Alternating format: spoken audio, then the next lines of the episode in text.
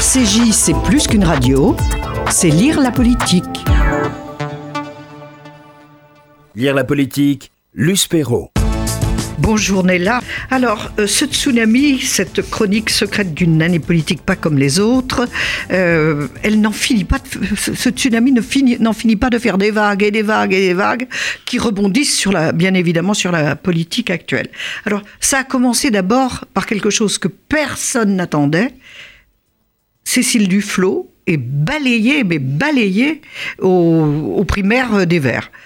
Tout, tout le monde est sidéré tout le monde est sidéré d'ailleurs. Initialement, euh, les, les, télévisions, euh, nos chefs, euh, les rédacteurs Vous en chef tout de calé presse pour, pour l'interviewer. Oui, on était, disons qu'on on, on nous avait demandé d'aller, enfin, on, on, avait envisager un dispositif très, très léger pour couvrir cette primaire euh, écologiste, parce que nous étions convaincus que Cécile Duflot, de toute façon... Euh, Ils choisissent sans... toujours les perdants, c'est pour ça qu'ils n'ont pas pris euh, Duflot. Mais alors, ce qui est, ce qui est intéressant, c'est que Europe Écologie semble avoir, avoir fait des petits à droite et à gauche, mais c'est vrai qu'initialement, personne n'envisageait que Cécile Duflot soit éliminée, tout au plus qu'elle soit en balotage, elle est peut-être défavorable, qu'elle se voit imposer un second tour. Et puis, petite alerte à 17h, on entend dire qu'apparemment les choses ne se passent pas telles qu'elle le souhaiterait. Et, et c'est vrai qu'on se retrouve à plusieurs dans ce petit local étriqué euh, que, que s'était choisi Europe Écologie Les Verts, qui n'avait pas anticipé non plus euh, que Cécile Duflot euh, serait, serait en dehors. Et c'est la première vague, la, la, le, le, premier du vraiment du dégagisme, suivi derrière eh bien, par Nicolas Sarkozy, Alain Juppé, François Fillon. Par la suite, ça c'est beaucoup plus loin. Be Benoît Hamon qui sort Manuel Valls à la, à la, primaire de la gauche. Pour le coup, il y a un an, jour pour jour. et Hollande qui ne se en étions, et Hollande qui ne se représente pas. Il y a un an jour pour jour, nous en étions encore sidérés. Ça semble aujourd'hui complètement admis, alors que ce n'était que le début de ce tsunami politique. Alors, après l'élimination de Duflot, il y a aussi grande nouveauté des primaires à droite. La droite qui a toujours le culte du chef, ils s'appellent les bonapartistes, enfin bon, euh, c'est De Gaulle, c'est Pompidou, on n'a jamais imaginé des primaires à droite. Et c'est un succès énorme. Mais alors, quel casse-tête pour les journalistes. Vous racontez ça d'une manière très, très, très drôle. Ça a été, ça a été extrêmement euh, compliqué puisqu'on le dit pour, vous, pour, pour, vos auditeurs, quand, quand on a six candidats ou sept candidats, c'est autant de journalistes à affecter au suivi de ces candidats-là. Or, euh, bien, enfin, il y a un droit du travail, il y a des plannings, donc euh, commencer une présidentielle quasiment huit mois à l'avance en affectant déjà tout un tas de, de, journalistes au suivi de ces candidats-là, ça a été un dont peu la compliqué. moitié on sait qu'ils ne feront rien, dont la moitié dont on sait qu'elle ne fera rien, plus les trois débats à suivre, les programmes à essayer de comprendre. Cela dit, ce qui est intéressant quand même dans la primaire de la droite, c'est que euh, d'une crise politique, on arrive à une crise organisationnelle. Concrètement, la, primaire, elle existe pourquoi Elle existe? Parce que la droite est dans une crise de leadership, donc une crise politique, crise de leadership parce qu'aucune ligne ne se dégage. Elle avait essayé dans le temps euh, sous euh, Copé et Fillon, on se souvient déjà novembre 2012, euh, ça avait été nos, nos, tout premiers livres, et lui s'en souvient. on avait tenté de résoudre cette crise de leadership avec une élection plus ouverte, euh, avec euh, déjà euh, des semblants de débat sur les chaînes info, etc. On ne tranche pas sur la ligne politique à l'époque, on met en place des courants. On revient totalement là-dessus cinq ans plus tard parce qu'on décide qu'au final, on ne peut pas avoir la primaire et les courants. C'est la phrase de Nicolas Sarkozy qui dit Si on met la primaire, je ne financerai pas les écuries présidentielles. Donc il est hors de question qu'on conserve les courants. Et au final, on se retrouve avec un parti qui décide de trancher sur la personne plutôt que de trancher sur les programmes. Et Marine Le Pen Avec le... résume ça d'une façon quand même assez, assez bien vue quand elle dit la primaire, au final, c'est un peloton d'exécution, c'est-à-dire qu'on exécute avant la présidentielle tous les talents du parti. Et on se retrouve avec un Fillon extrêmement esselé au lendemain. Et c'est vrai que là aussi, idée... totalement inattendu. Totalement inattendu, euh, François Fillon. On se rend compte sur cette élection, et ça a été le cas à gauche aussi, que euh, la prime va euh, au, au plus radical des, des, candidats, c'est-à-dire c'est pas la centralité qui ressort, c'est pas le candidat qui fait consensus. Oui, alors que c'est la droite et le centre. Alors que c'est la droite et le centre, et on en voit encore aujourd'hui les soubresauts avec le centre qui, qui a décidé de quitter le giron des Républicains et au final de reprendre Ce son indépendance. pas fini. A priori pour les européennes, en tout cas, on sont pressants que ça va être compliqué avec la droite. C'est très très compliqué. Mais alors, vous parlez de manque de leadership, c'est peut-être aussi un problème de vieille haine recuite les uns envers des autres. Euh, Fillon Copé, Copé euh, et tout le monde. Fillon Sarko. Fillon euh... et Sarkozy. Enfin, on ne peut pas imaginer qu'ils puissent continuer à gouverner ensemble non plus.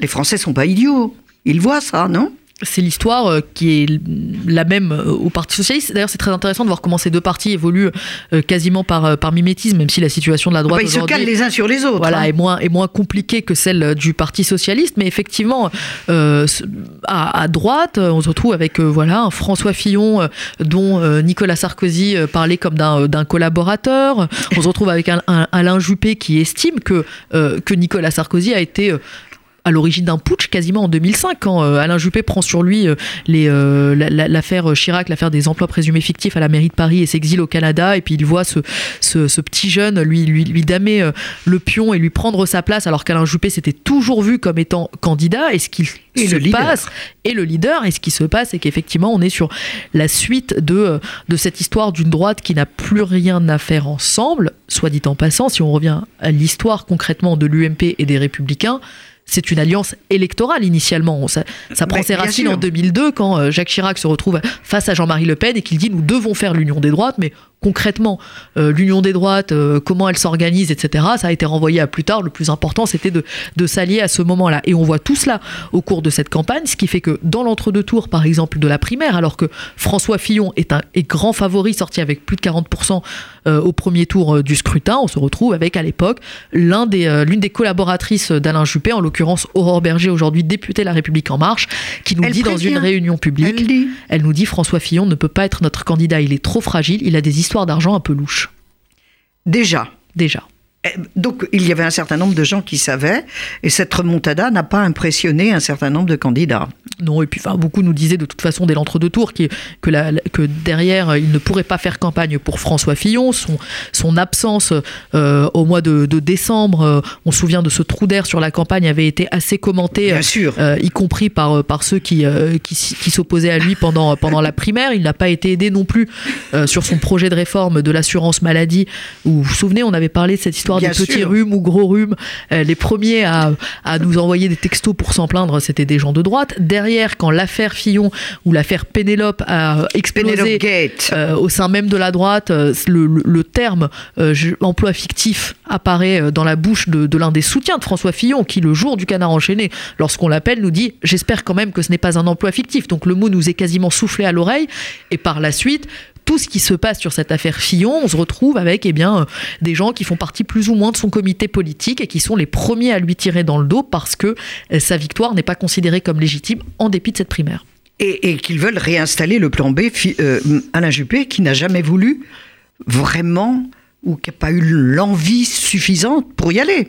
François Fillon a été très malin d'ailleurs là-dessus sur cette histoire de plan B en laissant penser ah bah. aux uns et aux autres en appelant Nicolas Sarkozy. Les faux départs, il y en a eu quelques-uns. Les faux départs, il y en a eu quelques-uns. Les faux retraits, c'est ce que vous racontez et que personne ne sait. Et on se souvient même d'ailleurs de ce coup de fil d'un de, de, des membres du bureau politique, un bureau politique assez sévère où le, sort de François Fillon semblait scellé et à la sortie, euh, un ancien ministre qui est au téléphone nous dit c'est fini, on va installer un plan B. Alors évidemment, euh, il nous faut obtenir une deuxième, une troisième, une quatrième source parce qu'on a connu ça, des haines au sein de l'UMP où les uns et les, autres, bruits, les fake news, voilà, essayent d'utiliser les médias pour influencer, pour faire monter la pression sur sur certains euh, sur certaines équipes et en creusant, eh bien tout le monde semble à la sortie être d'accord pour dire que l'hypothèse du plan B se dessine. Nous voilà euh, face à nos caméras en train d'expliquer en direct que cette hypothèse se dessine et quelques jours plus tard, François Fillon euh, dit il n'en est pas question, j'y suis, j'y reste bien que mis en examen. Bien que mis en examen, euh, bien qu'il qu'il se soit un peu attaché cette corde au cou avec cette promesse qu'il fait sur TF1. C'était la moindre des choses, non?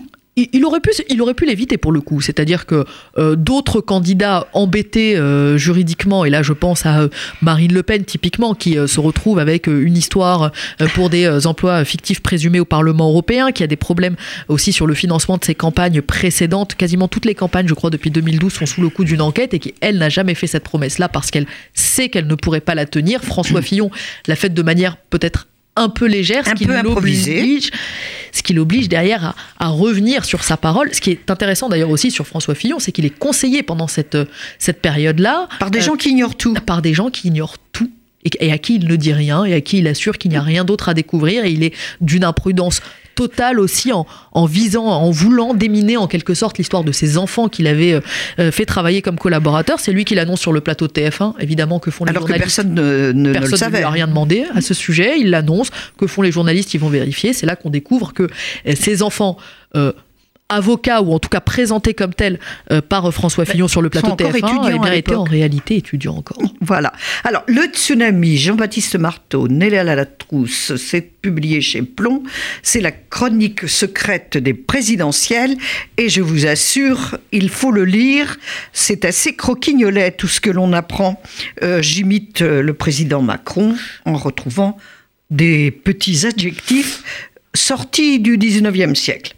Donc, il y a quand même 4,3 millions de Français qui vont aux urnes et ils donnent chacun 2 euros au premier tour, 2 euros au second tour. Ça fait quand même pour euh, les républicains une sacrée cagnotte et qui va au candidat.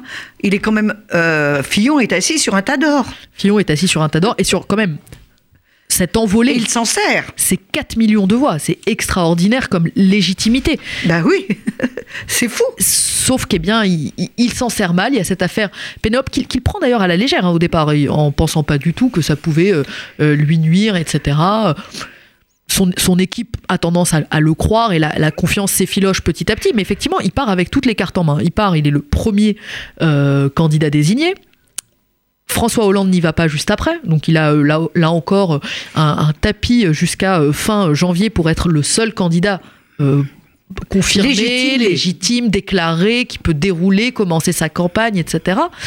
Euh, un candidat de gauche qui euh, concrètement ne, voilà, qui, ne part pas non plus avec une dynamique folle dès le départ. Et on le sent autour de Benoît Hamon que euh, les Ah, sympathisants pas suivi, de gauche euh, voilà, ne sont pas concrètement de son côté à lui. Un Emmanuel Macron qui est peu connu des Français, donc il a les cartes en main, toutes les cartes en main, financières, Mais était- politiques, tout le monde pensait et négociait déjà avec lui. tout allait bien. Il était le futur président de la République, l'élection imperdable qui se finit dans une impasse, euh, pas uniquement parce qu'il y a cette crise-là, mais parce qu'elle est encore une fois extrêmement mal gérée. C'est ce qu'on explique d'ailleurs dans le livre, c'est qu'il faut absolument éviter dans ce type d'affaires le politico-médiatiques le feuilleton, et François Fillon donne toutes les armes pour feuilletonner euh, cette élection-là. Il se débrouille pas si mal que ça, puisqu'il finit quand même à 19% hein, cette, cette élection. Donc euh, ça montre que le, qu'il en fallait vraiment pas beaucoup pour qu'il soit au second tour, mais ses erreurs cumulées et ses mensonges, on peut le dire, euh, notamment auprès de ses équipes et de ses amis, ont fait qu'il il passe totalement à côté. Il est totalement imprudent aussi sur l'affaire des costumes. Bah oui, euh, voilà, j'allais, j'allais y venir parce que quand même, en pleine tourmente du Pénélope Gate, en plein concert de casseroles à chaque intervention, il accepte des cadeaux quand même très onéreux, deux costumes d'un avocat franco-libanais qui n'a pas une réputation excellente, dis- disons-le, sur la place de Paris, et ça lui semble normal. Et il n'en avertit personne. À tel point que son attaché de presse est en train quand, ça devient public, lui dit T'en as encore combien comme ça à me sortir?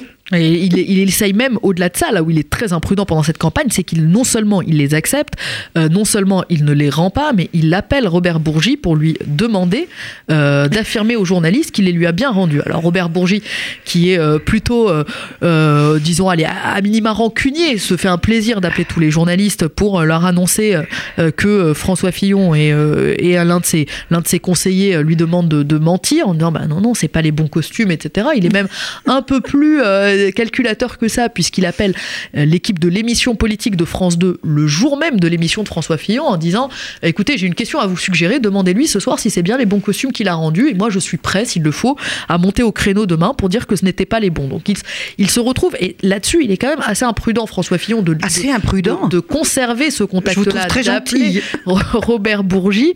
Euh, il est aussi pas bon sur un, un autre aspect qui est alors moins juridique, mais qui est vraiment un aspect de communication pure pendant toute cette élection, il veut prouver à son électorat, il veut radicaliser son électorat, il veut vraiment capitaliser sur la colère euh, que ce peuple de droite peut avoir à l'égard des journalistes et il commence tous ses meetings Alors. en se justifiant et en tapant sur les journalistes. Il n'est pas le seul. Résultat, on parle que de ça. Oui, mais il n'est pas le seul. Mais il n'est pas le seul. C'est vrai que Alors, il y a quelque chose de constant qu'on découvre dans votre livre, c'est que les journalistes, les médias, la presse écrite, euh, l'AFP même, ont été victimes en permanence d'une espèce de haine de tous les candidats. Une haine de tous les candidats effectivement euh, ou presque euh, ont eu euh, disons cette façon allez à minima de euh, euh, mettre à distance la presse pour montrer qu'ils ne faisaient pas partie de ce monde-là et que nous étions, euh, nous tous, des gens complètement à côté de la plaque. Ça, c'est la version Emmanuel Macron. Et puis, le plus violent va jusqu'à François Fillon, ses équipes qui font siffler les journalistes à telle enseigne qu'on a vu des journalistes se faire frapper, cracher dessus, casser la gueule, etc. Et quand on pose la question à François Fillon, il dit les journalistes doivent s'interroger sur leurs responsabilités façon complètement dingue d'essayer de, de, se, de, se, disculper. Moi, j'ai notre réflexion sur ce livre-là avec euh, Jean-Baptiste Marteau, on s'est dit il faut que, que l'on puisse raconter cette histoire sans phare, cette histoire de la, de la campagne, mais aussi de nous, comment nous, nous étions, comment nous travaillons. Typiquement, quand François Hollande euh, annonce qu'il euh, qu'il renonce à, se représenter comme candidat, de bah, voir jeter à la poubelle tout un, tout un journal, toute une journée de travail, meublé à l'antenne, etc., pour montrer eh bien qu'on ne cache rien, que vraiment cette, cette chronique d'une élection pas comme les autres, eh bien, elle est livrée complètement sans phare et de manière totalement transparente sur tout ce qui a pu se passer en revenant sur quelques grands, euh, grands événements. Vous le racontez aussi pour le FN que vous avez choisi de suivre. Euh, c'est quand même un choix euh, périlleux. La preuve, on vous a accusé d'être un alibi. mais ce qui ressort de cette lecture, c'est l'amateurisme invraisemblable de tout l'entourage de Marine Le Pen et d'elle-même. Alors elle-même, elle invraisemblable. Elle se, elle et aussi la haine des journalistes. Bien et, aussi évidemment, ça c'est une, disons, on, est, on y est un peu plus habitué, mais cela n'excuse rien effectivement euh, d'avoir euh, des euh, militants très farouchement anti, anti-journalistes, là aussi parfois des crachats, d'être un peu rudoyés, donc un exercice pour prendre sur soi à chacun, à chacun des meetings. Ces équipes ont toujours essayé, cela dit, de pas retomber là-dedans, mais enfin bon, on a quand même entendu deux, trois fois euh, des phrases, euh, notamment d'un conseiller qui, voyant des journalistes monter dans le même train, disait euh, que si un attentat survenait à l'encontre de ce train, ça ne le dérangerait pas particulièrement. Donc on a, on a entendu des propos quand même assez, assez durs aussi. L'amateurisme. Assez dur ou, C'est un euphémisme, oui, disons, complètement pour pas dire complètement scandaleux. Mais pour revenir sur, sur l'amateurisme, effectivement, on avait dans, cette, dans ce QG de Marine Le Pen deux salles. Une salle qui réfléchissait sur le fond, sur les, arguments de langage, qui préparaient les émissions, etc. Et puis une autre salle où était installée la cellule idée-image je n'ai pas le souvenir d'avoir une seule fois vu euh, quelqu'un d'une salle aller vers l'autre. Donc on se retrouve déjà avec deux équipes qui, qui ne discutent pas les, les, les, unes avec les autres, avec un parce Florian y a aussi peut-être des lignes différentes. Parce qu'il y a euh, alors assurément des lignes différentes puisqu'on peut appeler l'une des salles était la salle Philippot pour, pour parler euh, clairement clairement et l'autre salle était la salle Philippe O, c'est-à-dire Philippe Olivier, l'un des euh, conseillers euh, de Marine Le Pen, son beau-frère, euh, ancien maigretiste, donc sur une ligne beaucoup plus dure et beaucoup plus identitaire. Et on se retrouve sur toute la campagne avec ces deux salles qui ne communiquent pas forcément.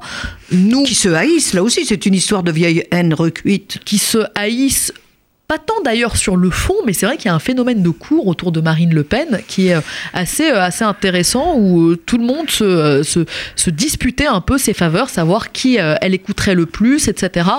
Et elle, au milieu de tout cela, qui laissait faire, donc ce qui donne effectivement ces cafouillages énormes sur cette campagne, ce bilan d'ailleurs opérationnel qui n'a jamais été fait puisque par la suite, la décision qui a été prise après la campagne, c'est de dire que le problème c'était l'euro, euh, et euh, Florian Philippot. Donc euh, les équipes ne se sont pas forcément remises, en, question. On a assisté juste pour vous raconter une anecdote, je me le, voyage au Liban. Donc elle décide en février d'aller au Liban, premier déplacement à l'international. Elle doit être reçue par le président Michel Aoun et son équipe met en place un pool. Alors pour ceux qui ne connaissent pas le système de pool, en gros, on décide eh bien qu'il y aura une télévision qui sera chargée de redistribuer les images à tout le monde, euh, une radio qui sera chargée de redistribuer les sons à tout le monde, et euh, un journaliste de presse écrite qui, pour les descriptions, va euh, nourrir les papiers de, de, ses confrères. Généralement, ça se fait quand on va dans des endroits sensibles, comme là, la présidence libanaise, ou quand on va dans des endroits étroits, comme un hôpital, où on ne veut pas forcément qu'il y ait 25 caméras, 40 micros, etc. Donc le Front National décide de mettre en place un pool. Très bien. Bon, les télés s'organisent entre elles pour savoir euh, qui s'en occupe. Euh, on est autonome de ce point de vue-là. Les radios sont autonomes également. Et je reçois un coup de fil du directeur de campagne qui me dit euh, Est-ce que vous sauriez nous dire qui nous suit pour Reuters? Je dis bah, non, pas du tout. Est-ce que c'est, enfin, c'est une devinette? Non, non, pas du tout. On voudrait leur, leur annoncer qu'ils, qu'ils sont de poule, que c'est eux qui vont redistribuer les éléments à tout le monde.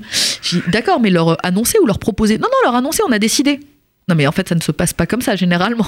Donc là, euh, première, première étape, euh, eh bien identifier la personne à qui il faut proposer. Le directeur de campagne me rappelle, alors c'est bon, on a identifié la personne, euh, mais on n'arrive pas à la voir au téléphone. Mais c'est-à-dire, vous n'arrivez pas à la... Enfin, personne ne répond, laissez un message, on n'a pas son portable. Mais mais comment, comment est-ce possible? C'est quelqu'un qui vous suit habituellement.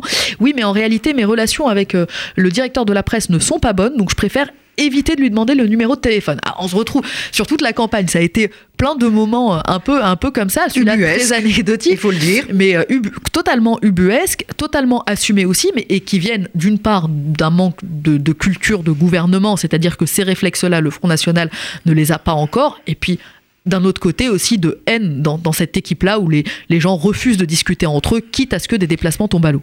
Mais la haine des journalistes, ce n'est pas le monopole non plus euh, de, de, l'équipe Fillon des LR ou de Marine Le Pen et du Front National.